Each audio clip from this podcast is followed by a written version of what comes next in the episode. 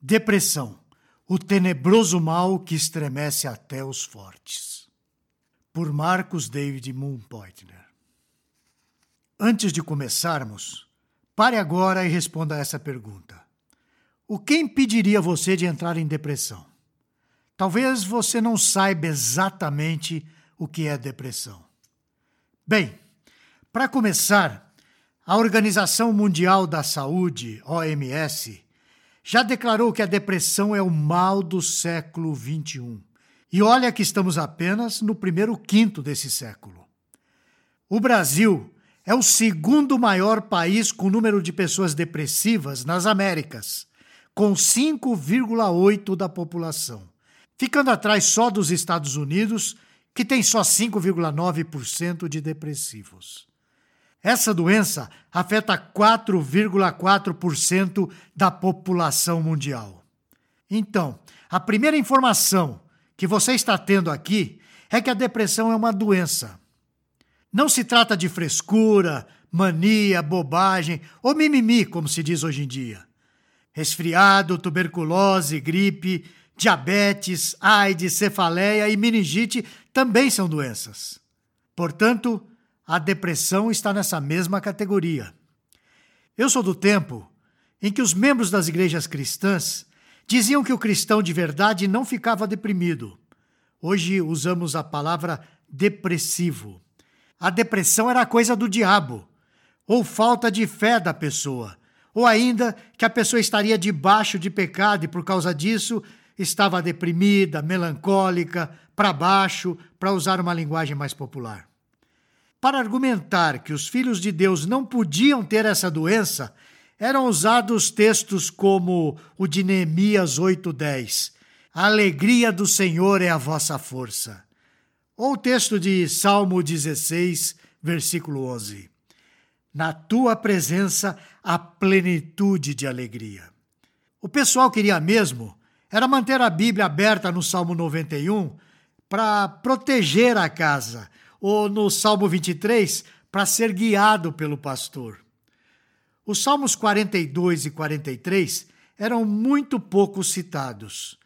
Quando se falava nesses salmos, era muito rápido e não se aprofundava no assunto deles. O fato do profeta Elias ter desejado a morte era visto como uma falha do seu caráter tão grande que isso o tornava mais pecador do que já era. Jonas, então, quase não tinha o perdão das pessoas. Deus poderia tê-lo perdoado, usando para converter Nínive, mas meditar na oração que ele fez de dentro do peixe não estava nos planos de nenhum pregador da época da minha adolescência. E como esses tempos eram de pessoas depressivas, mas que tomaram atitudes erradas, a cura para a depressão seria então tomar as atitudes corretas diante da vida. Ter uma vida cristã com as atitudes corretas era o antídoto para a depressão. Fazer o que glorificava a Deus, viver para a sua obra, estar constantemente em conexão com a sua palavra, atuar nas atividades da igreja. Tudo isso era receita para uma vida sem depressão. Lembro-me de uma frase que o pastor que trabalhava com meu pai na igreja sempre dizia: Quanto mais tempo você estiver na igreja, menos tempo você vai ter para pecar.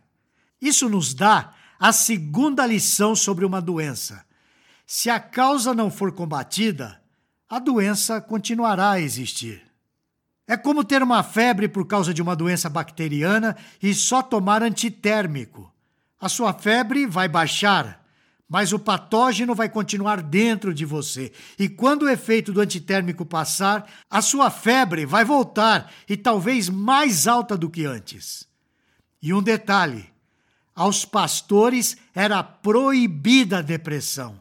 Se os crentes comuns da igreja não podiam ter depressão, o pastor da igreja devia ser o exemplo de sanidade mental e de conduta, um verdadeiro exemplo dos fiéis. Por favor, permita-me passar algumas informações interessantes sobre um personagem, Charles Spurgeon. Antes dos 20 anos de idade, Spurgeon pregou cerca de 600 vezes. Convidado para um teste de seis meses na igreja New Park Street aos 19 anos, Spurgeon ficou lá por 38 anos. Quando ele chegou, a igreja tinha 232 membros e no final tinha 5.317. E mais 9 mil membros passaram por aqueles bancos. Spurgeon chegou a falar para uma audiência de mais de 23 mil pessoas. E isso, é claro, sem nenhum tipo de microfone. Ele entrevistava pessoalmente as pessoas que queriam ser membros em sua igreja. Se considerarmos os seus 38 anos de ministério e todas as pessoas que passaram pela sua igreja, teremos um número incrível de 14 mil dividido por 38, aproximadamente 368 pessoas por ano. No Natal, ele presenteava cerca de mil crianças que eram mantidas nos orfanatos que ele mesmo tinha criado. Estima-se que pela pregação local de Spurgeon, em torno de 12 mil pessoas foram convertidas ao Evangelho. Em torno de 120 pregadores trabalhavam em 23 centros missionários de Londres criados por Spurgeon. Ele escreveu 135 livros, além de ser editor de mais 28 e escrever panfletos, folhetos e artigos. A escola de pastores tinha, em média, 200 alunos no curso noturno, todos os dias da semana. Esses são alguns fatos da vida de Spurgeon, que mostram o quanto ele era ativo na igreja, o quanto ele era comprometido com o evangelho e com o reino de Deus. Entretanto, esses fatos não mostram o quanto Spurgeon sofria de depressão em seus dias. Sim, ele foi um homem que sofreu com crises de depressão tão agudas que ele disse várias vezes que não tinha forças para subir no púlpito para pregar. Vamos ler agora o que está no livro A Depressão de Spurgeon, de Zack Swine, que foi publicado pela editora Fiel. Vamos ler na página 93. Aquele que agora expõe estas palavras dentro de si mesmo sabe mais a respeito dos abismos interiores do que ousaria falar ou se importar. Terrores estão voltados contra mim. Eles perseguem a minha alma como vento. Na página 31 ele diz o seguinte: Ó oh, Espírito de Deus, aperfeiçoa a tua força na fraqueza do teu servo e capacita-o para honrar o seu Senhor, mesmo quando a sua alma está abatida em seu interior. A depressão de Spurgeon surgiu depois de um evento muito trágico para o seu ministério. Enquanto ele pregava em Surrey Gardens, alguém deu um falso alarme de incêndio no prédio. O pânico e a correria causaram a morte de seis pessoas e muitos feridos e isso o abalou demais. Além disso, Spurgeon sofria de gota e reumatismo e no final de sua vida vivia com uma doença renal crônica. Como um homem resiste a tudo isso sem se sentir depressivo?